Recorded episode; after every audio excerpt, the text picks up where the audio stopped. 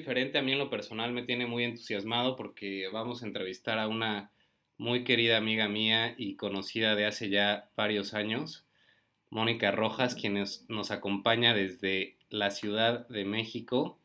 Y vamos a hablar de un tema bien interesante. Estamos enlazados desde Adelaida, yo, Ione desde Sydney y Mónica Moni desde México. ¿Cómo están? Hola, ¿qué tal? Buenas tardes, días, noches. Tenemos una mezcla de todo. Así es, de horarios. Continentes. Sí, eh, Exacto.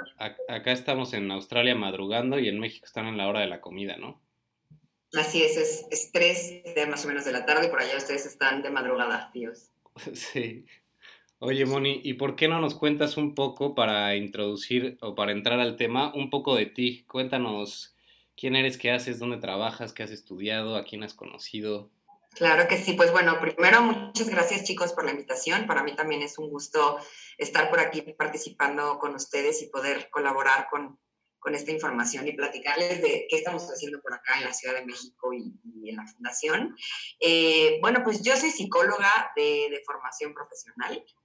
Estudié eh, pues, psicología, enfocándome un poco en la, en la parte clínica, pero la vida me llevó desde, pues desde los inicios de la psicología a trabajar en la parte del sector social, ¿no? Entonces, inicié, pues tuve la oportunidad muy joven de empezar a trabajar con, con la población de mujeres en situación de violencia en una institución que brindaba asesoría telefónica, psicológica, de intervención en crisis.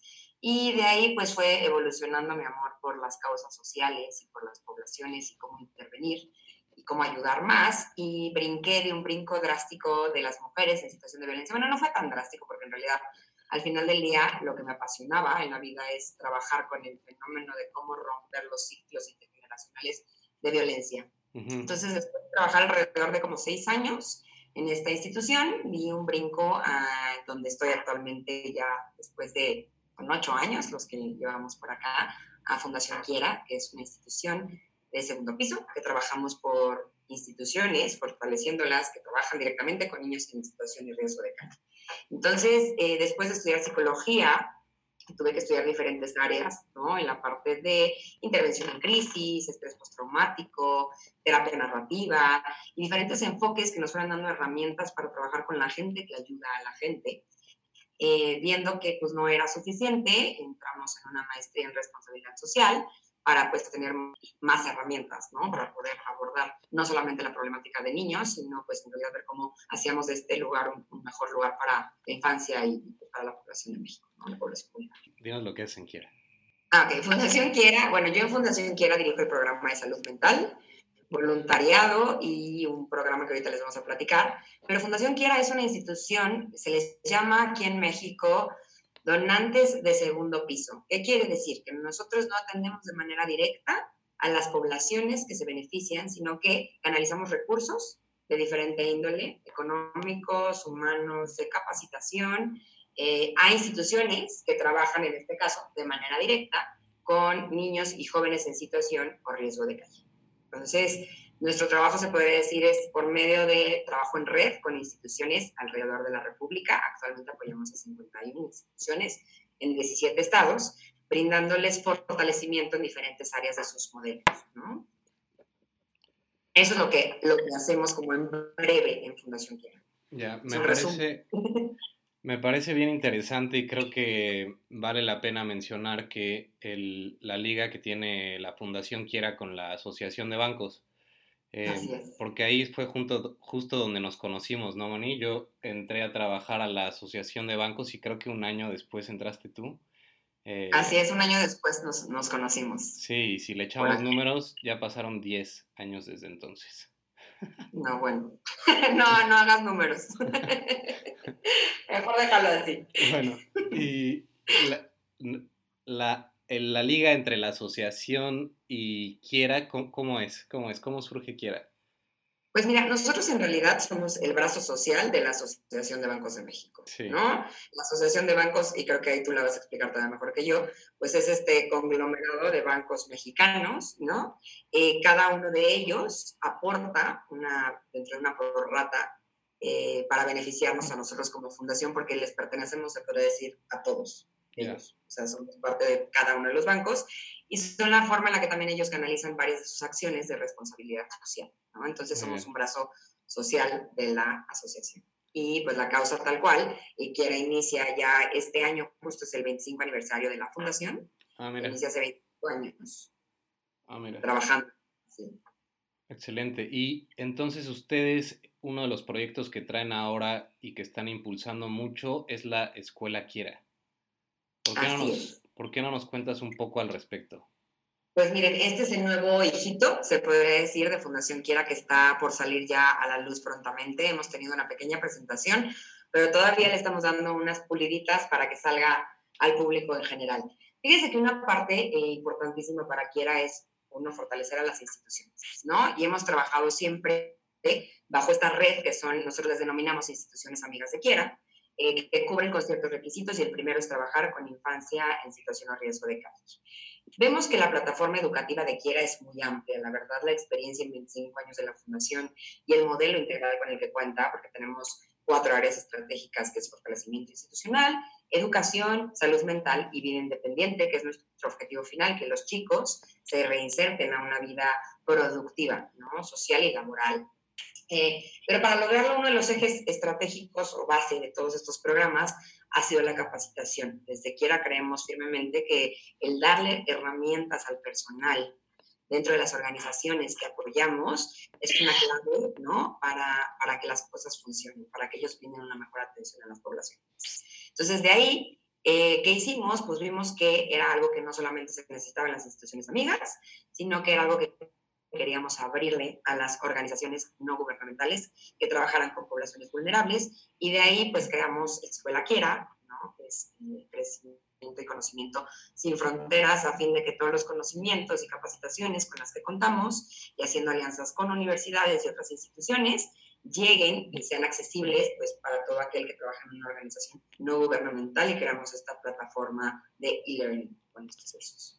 Oye, Moni, y cuéntanos un poco cómo definimos o cómo definen en Quiera em, gente vulnerable o poblaciones vulnerables, porque aquí usamos también mucho esa palabra en Australia, eh, pero eh, cuando creo que debe haber muchas coincidencias, también me imagino que debe ser eh, un target distinto. ¿De quién hablamos en México cuando decimos poblaciones vulnerables?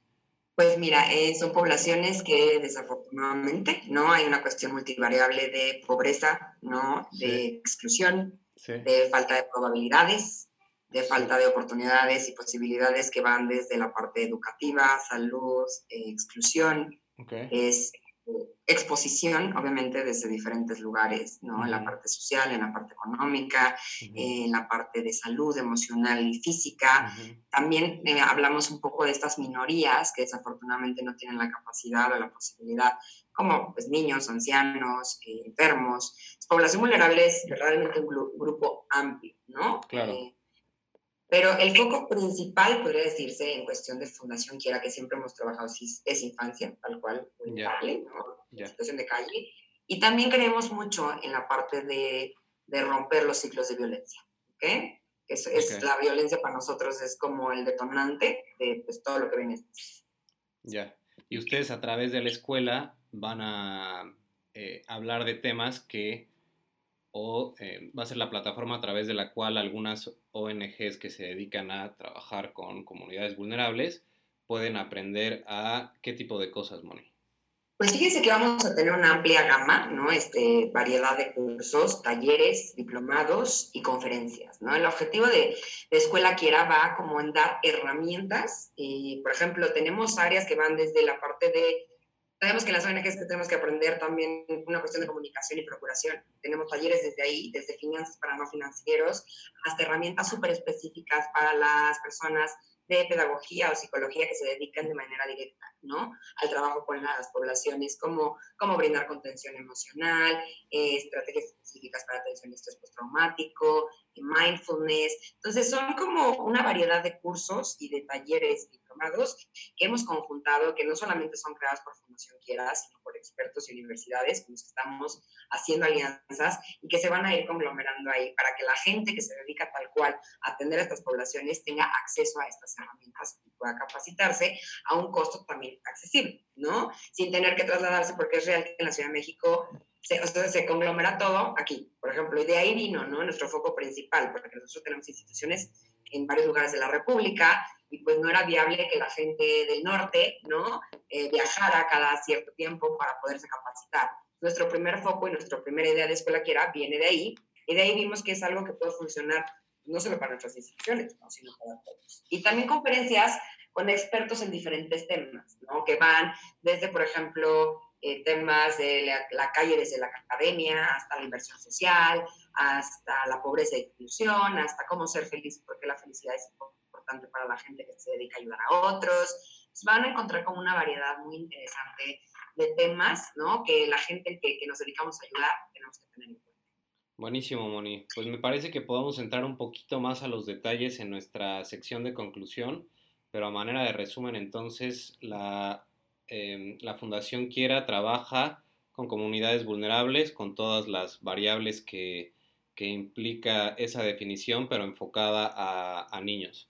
Y a niños que están... De calle. Niños de calle. Niños de calle, exactamente. Ese es el foco principal de Quiera. Y lo que ustedes dijeron fue, en México concentramos muchos recursos, conocimientos, cómo podemos llegar a más gente eh, alrededor del país y encontraron que a través de la tecnología o a través de una eh, página web, pueden tener eh, conocimiento público gratis para ONGs que están buscando reforzar ciertas áreas dentro de su operativa y dentro de su estrategia.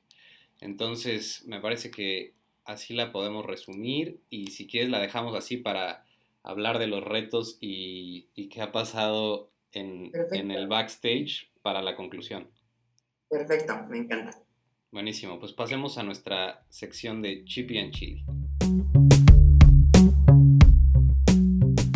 Pues bienvenidos a la sección de Chippy and Chili y pensando en cómo podemos conectar un poco el tema del que estamos hablando hoy con eh, diferencias culturales entre México, Australia y el País Vasco, se nos ocurrió hablar de los exámenes, eh, que es un tema que quizás funciona distinto en distintos países y vamos a explorarlo, así que no sé, me gustaría escuchar cómo funciona en el País Vasco. Un día de examen, ¿cómo es en el País Vasco en la, cuando estás en la escuela? Pues es verdad que tenemos exámenes desde bien pequeño. Empiezas teniendo exámenes. Me acuerdo, mi primer examen era como algo así como con 10 años. Y, y el tipo, ¿cómo es un día de examen? Pues eh, puede haber diferentes versiones de, según el profesor también. Si el profesor es muy estricto, eh, puede que no haya nada encima de la mesa, entonces te decía, ¿no? Limpiar las mesas, no quiero ver nada, las mochilas detrás, los abrigos detrás, hacer una montaña con todo, cada uno en su pupitre, con nada más que un boli y te dan el examen y hacías. Luego había alguno que era más relajado y que ya sabía que la gente tenía la, chuleta que le llamamos. ah, ah el acordeón. Acordeón le llamamos nosotros.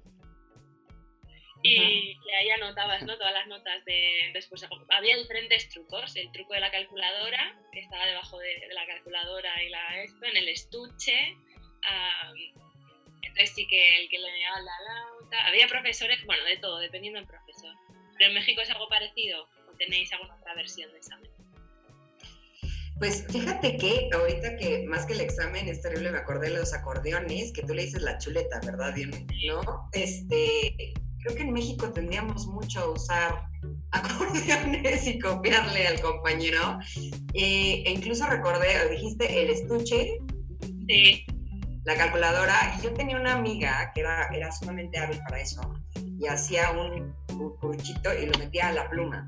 Es verdad, es verdad, está en Y sacaba así como, ¿no? Y ya veía todo. Y nosotros íbamos en un colegio eh, pues donde usábamos uniforme, ¿no? Y en la falda, abajo de la falda, de la cortina de la falda, ponían toda la respuesta y nada más la doblaban para ver, ¿no? Entonces, sí, sí también los exámenes eran rigurosos. En la escuela en la que yo estuve era una escuela bastante, este, pues, firme, ¿no? Y, de mucha disciplina.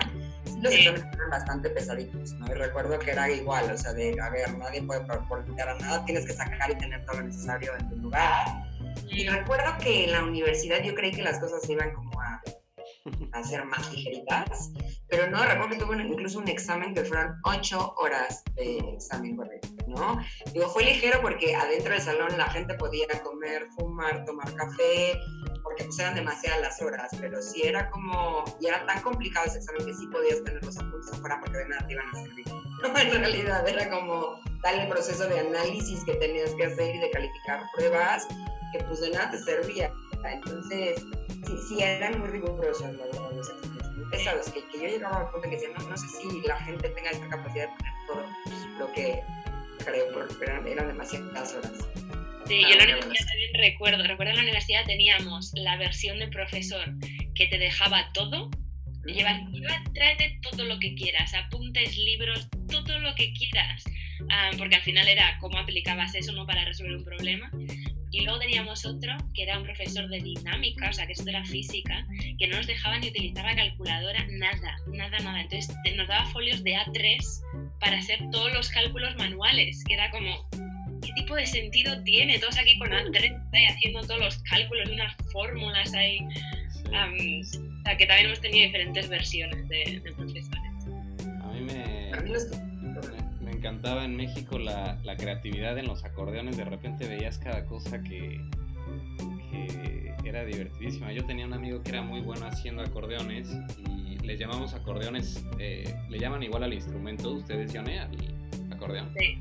Porque por lo Me general. imagino que es porque las doblaba. y- Claro, lo sí. doblabas así. Entonces yo tenía un amigo que lo doblaba así muy bien y en cada punta del, del acordeón le ponía un pedacito de plastilina.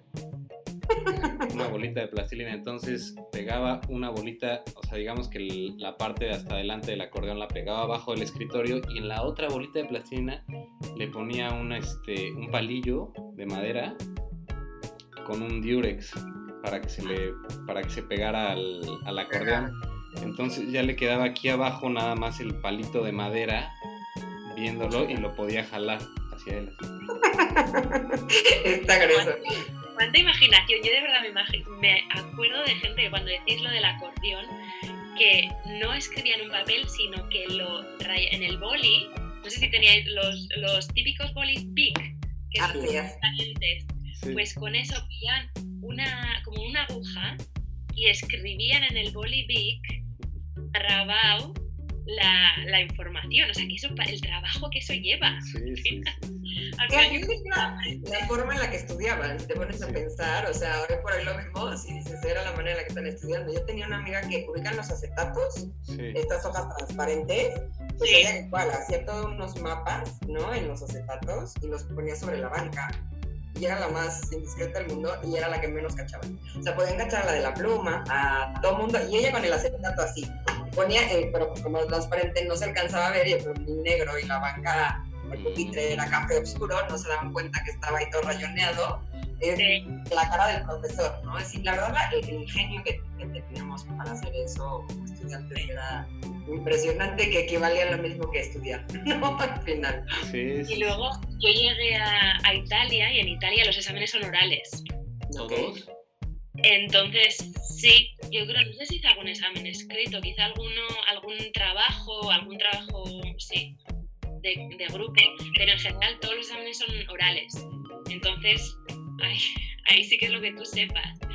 Y, y- y me pareció muy interesante porque eh, de- desarrollas otra habilidad ¿no? de comunicación, que normalmente estamos muy acostumbrados a escribir, pero yo me, di cuenta que en Italia la gente era muy buena presentando conceptos, muy buena hablando en grupo, y, y, y hacer los exámenes orales yo creo que te ayudaba, porque al final tenías que aprender a, comunicar todo tipo de Claro. Y luego el otro día viendo en, en Finlandia no tienen exámenes hasta que tienen 18 años. ¿En serio? Y el sistema finlandés siempre es como un ejemplo, ¿no? De, a nivel educativo, a nivel mundial. Y no tienen ningún examen hasta que llegan a los 18 años y van a la universidad. No sé si me gustaría eso. Híjole, pues todo depende como el previo, ¿no? A lo que te entrenaron, porque en realidad también a pesar de que eran una cosa a veces de horror, creo que te preparaban para muchas cosas más. O sea, el manejo del estrés, ¿no? Eh, la atención o dar respuesta ante cierto nivel de tensión, reacción de tiempo. El aprender a copiar también era todo un, un arte, ¿no? Este, como acabas de decir, el poder, la expresión, las ideas, el saber lo, el pensamiento, cuál es lo que funciona. O sea, creo que era como muy funcional en muchas cosas, dentro de todo que era terrible te aprendías muchas cosas que tal vez no te iban a funcionar, pero creo que te, te ayudaba en otras, no sé. A mí no, no, estoy segura que no me gustaría. Aparte ya te lo quitaron toda la vida, ya no me lo pongas nunca. ¿Ya para qué? ¿No? Sí, yo lo, me parece un, un, enfoque muy interesante el, el, también cuestionar esa serie de, de, maneras de hacer que hemos tenido siempre ¿no? y que han crecido en un contexto muy muy industrial, muy del eh, es A o es B, no hay medio, no hay grises, entonces sí que tienes que pasar un examen para tener una nota, para como una, una manera muy genieril ¿no? de, de, evaluar a las personas. Sin embargo, ahora, con todo el cambio de qué tipo de retos tenemos en la sociedad, qué tipo de trabajos vamos a hacer en el futuro, me parece que ese tipo de examen ya no tiene valor. Y por eso me parece muy interesante el ver ¿no? el cómo, cómo desarrollas ese pensamiento crítico, cómo la gente al final no hace falta que le pongas una prueba porque va a tener, va a encontrar algún tipo de interés en algo y entonces va a invertir el tiempo para aprenderlo y para, para llegar a, a adquirir el conocimiento necesario. Sí, y va más ya hacia un enfoque de competencias, desde mi punto de vista, ¿no? Y de desarrollo de habilidades, o sea, de, bueno, ya vimos que las matemáticas, si no eres bueno en el pensamiento lógico matemático, tienes habilidad para otra cosa. Entonces creo que, de acuerdo contigo, es cambiar ya el esquema, porque también el mundo exige otro tipo de, de procesos de pensamiento. Pues muy, pues muy interesante escuchar las diferentes formas, que más que diferentes me parecieron calcadas. Me parece que, el, el, approach a los exámenes es muy similar. Eh, e interesante, me parece que también iniciar la discusión alrededor de qué es lo bueno que tienen los exámenes y que se pueda replicar en otras maneras de evaluar a los estudiantes eh, vale la pena en, en, estos tiempos en los que quizás ya no hace tanto sentido el seguir eh, teniendo esa forma lógica militarizada y tan estructurada de, de evaluación, ¿no? Pero quizás le podemos sacar algo bueno a los exámenes o tenían, ten, debían tener sus cosas útiles definitivamente, ¿no? Uh -huh, totalmente de acuerdo. Muy bien, pues pasemos a nuestras conclusiones. Pues vamos a arrancar con nuestra sección de conclusión después de hablar de los exámenes en los distintos lugares en los que hemos estado. Y tenemos algunas, algunas preguntas que nos fueron surgiendo eh, porque charlaste de cosas muy interesantes, Moni. Eh. Entre ellas, el, las estrategias para romper ciclos de violencia, lo cual entiendo que es eh, si una generación es o sufre de violencia en casa, la siguiente generación va a sufrir, la siguiente va a sufrir de lo mismo y es ese ciclo vicioso el que se quiere romper. ¿Cuáles son las estrategias que tienen para, para atacar eso, Moni? Pues mira, desde Fundación Quiera eh, trabajamos desde varias áreas, ¿no? Los proyectos que apoyamos en el área de salud mental, por ejemplo, desde prevención, van muy enfocados ahí, ¿no? Este, creemos firmemente que si empezamos a generar fortalezas y habilidades en las personas y no nos clavamos de manera directa en los errores y generamos procesos nuevos de conocimiento y nuevas conexiones neuronales, las personas solitas van haciendo este cambio, ¿no? Nuestros niños o los niños de las instituciones con las que trabajamos, desafortunadamente vienen de procesos de muchísima violencia. Entonces, Vamos desde el trato de los educadores con los niños, ¿no? Es un trato de cordialidad, es un trato de amabilidad. Eh, ahí cambiamos. El niño se, se vuelve una persona eh, donde se le empieza a dar cuidado, cariño, atención en las instituciones, ya sean centros comunitarios, albergues o internados, ¿no? La gente a la que capacitamos, tenemos diferentes alianzas con instituciones como, por ejemplo, una es Juconi, que Juconi también trabaja con la parte de cultura de paz, y siempre buscamos darles enfoques de herramientas psicoeducativas enfocadas a fortalezas y creemos firmemente que el trabajo directamente desde ahí hace que rompamos patrones. ¿Por qué? Porque tú estás aprendiendo a que sí, la verdad, tu mamá, tal vez voy a poner un ejemplo, ¿no? Tu mamá era una persona, una mujer violenta o una mujer que hablaba agresivamente o que descalificaba tus acciones o que, eh, no sé, tuvo una adicción y lo que pudo hacer fue dejarte en una casa hogar. Al final del día fue la mejor mamá que pudo haber sido porque ella viene de haber aprendido a ser mamá bajo este esquema. Mm. Entonces tratamos de enseñarle al niño esta parte, ¿no? Ella hizo lo mejor que pudo. Y a partir de ahí veamos entonces tus habilidades. Algo bueno tuvo que eres tú, su hijo, ¿no? Mm. Por algo te dejó aquí para que te educaran de otra forma. Entonces, buscamos esta parte en donde rompemos el juicio, ¿sabes? Constante, mm. porque en la realidad las poblaciones violentas no eligieron ser violentas. Lo acabas de decir, vienen de un ciclo cultural, social y contextos alrededor que nos han exigido responder bajo esta, esta dinámica que es la violencia. ¿Qué buscamos? Hacer este cambio. ¿Por medio de qué? De enfoques en fortalezas y habilidades. Entonces, hacemos un chip desde el proceso de prevención y desde también hacer conciencia de lo que es la violencia, porque incluso en México sí está muy naturalizada. O sea, es relativamente normal el hablar con una grosería o fuerte, ¿no? Al otro. Entonces vamos desnaturalizando y vamos haciéndoles ver lo que realmente es violencia. Y bueno, el trabajo ahí fuerte lo hacen las instituciones que trabajan de manera directa y nosotros lo que hacemos es facilitar los recursos para que puedan llevarlo a cabo, ¿no? Claro, me, me, imagino que debe ser un tema complicado porque uno de los retos que existe en el tema de romper ciclos es encontrar la evidencia que sustenta que has logrado el cambio, ¿no? Porque implica o sea, si tú trabajas con un chico de la calle hoy, implica que debes dar seguimiento a su caso y saber que eh, con su familia en un futuro él, él salió de ese ciclo, eh, lo cual lo convierte en un reto, ¿no? Muy importante. Así es. Y es un reto sumamente importante, la parte de seguimiento de las instituciones a las poblaciones en, en calle o en riesgo de calle es, es, todo un reto para, la, para todos, ¿no? El poder dar seguimiento tal cual. Claro. Y metidos un poco más en el tema de, o tratando de hacer la conexión con el tema central del, del podcast de hoy, que es la escuela, eh, ¿qué retos también tienen ahí para, para transmitir este, este, tipo de aprendizajes y que se rompan estos ciclos? ¿Cuáles son los retos más grandes que tienen, Moni?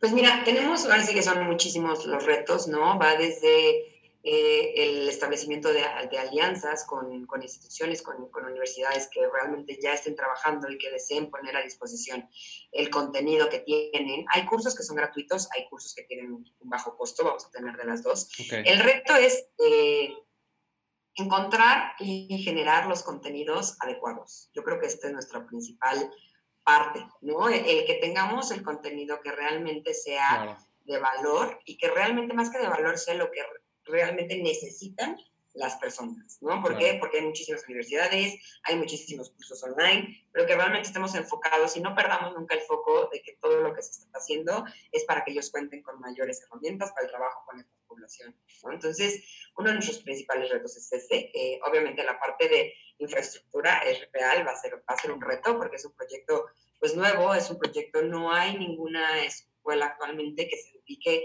nada más al trabajo con de capacitación para personas que trabajan con poblaciones vulnerables. Entonces, eh, tenemos un reto grande, pero también lo veo como un, gran logro, ¿no? El, abrir ya este espacio de aprendizaje, el que la gente vea también la necesidad de invertir en esto, de invertir en la capacitación, la educación, porque todos decimos, ah, la educación de los niños, ¿no? La educación de los jóvenes pero los adultos se tienen que seguir educando para seguir trabajando y educando más jóvenes, educando más niños. ¿no? Entonces, también el sensibilizar a la gente del producto que estamos poniendo enfrente es todo, todo un reto.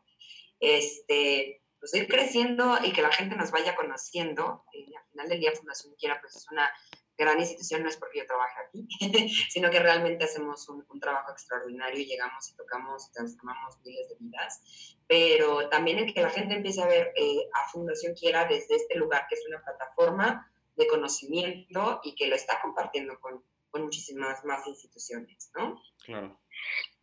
Ahora, la plataforma, el reto que tienes es que la gente va dirigida a muchas instituciones que te trabajen con niños con cáncer, eh, ancianos, eh, niños e infancia en general, eh, mujeres en situación de violencia.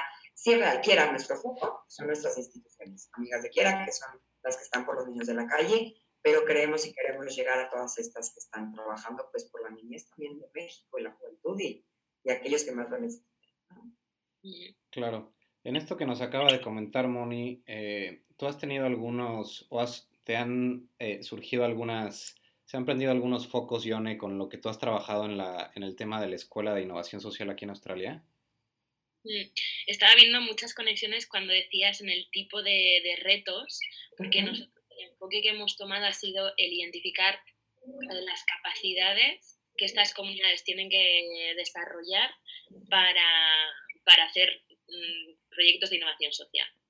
Y son, esas capacidades nos las han dicho estas personas con las que hemos estado trabajando y el contenido lo estamos eh, recogiendo trabajando con ellos. Entonces, haciendo entrevistas, generando contenido, generando vídeos con todas estas personas, porque para nosotros el gran reto, y no sé si es eh, lo mismo en México, pero hay una diferencia muy grande entre el contexto urbano y el contexto regional. Entonces, todas estas personas trabajan en un contexto regional en el que las herramientas que nosotros podemos comunicar para, hay que adaptarlas.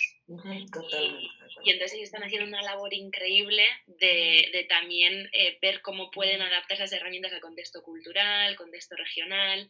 Y entonces para nosotros clave está siendo involucrar a estas personas que van a utilizar la, la herramienta. ¿Tenéis también ese tipo de, de enfoque vosotros? Sí, realmente, o sea, todo ha sido también a partir de involucrar a la gente, ¿no? A, los, a las personas que capacitamos y también de ahí surgen, ¿no? Porque va desde, es que necesitamos este curso y, llegan y cosas que van desde, no sé, es que Mónica, necesitamos una nueva técnica terapéutica que no nos tome tanto tiempo de implementar, ¿no? Entonces, pues es buscarle y es a partir de ahí, de cómo ellos lo viven, porque ellos son los que lo implementan al final del día, los que se lo llevan y los que lo tropicalizan, a partir de esas necesidades, empezar a buscar los contenidos, ¿no? Y no tratamos de encontrar como el hilo negro, ¿no?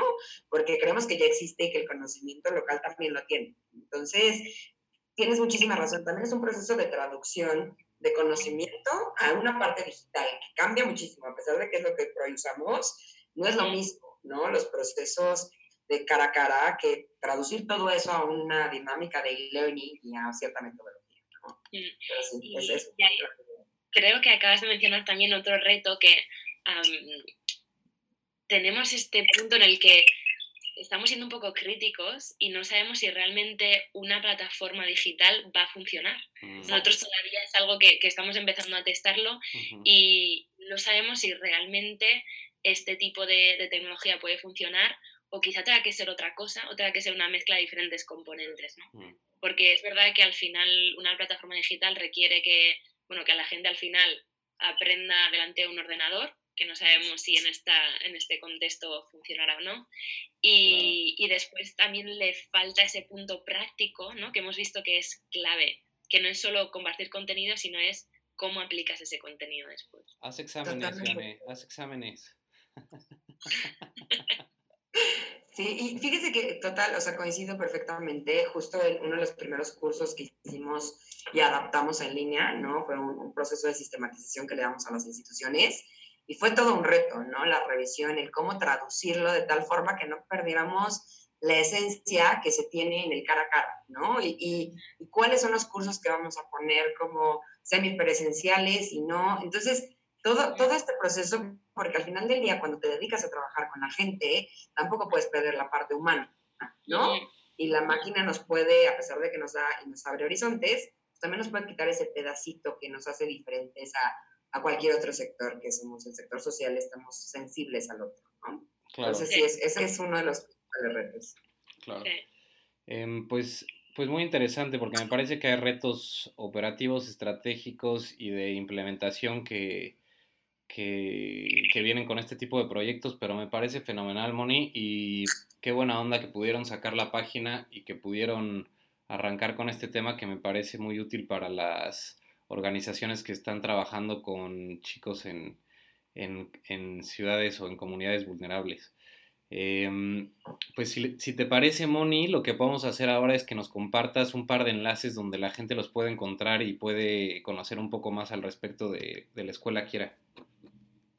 Claro que sí, es www.quiera.org. Ahí van a conocer todo lo que es Fundación Quiera, todo lo que hacemos y hasta dónde llegamos. Y www.escuelaquiera.com es el enlace para que contacten con Escuela Quiera y vean lo que tiene la plataforma para ofrecer. Buenísimo. ¿Tienen alguna cuenta de Twitter? Sí, Fundación Quiera, tal cual nos van a encontrar, e igual el Facebook. Buenísimo. nos sigan en redes sociales y vayan viendo lo que hacemos. Pues me encanta, me encanta. Ojalá crezca mucho y descubran cosas que no sabían. Que sea una escuela para ustedes también. Así es, pues muchísimas gracias a ambos por el tiempo, el espacio. Ha sido un gusto el, poder conversar con ustedes. Sí, qué bonito interactuar. Y enhorabuena por todo ese trabajo. Muchísimas gracias, igual para ustedes. Felicidades por todo lo que están haciendo por allá. Bueno, un abrazo a las dos. Muchas gracias. Adiós. Bye, bye.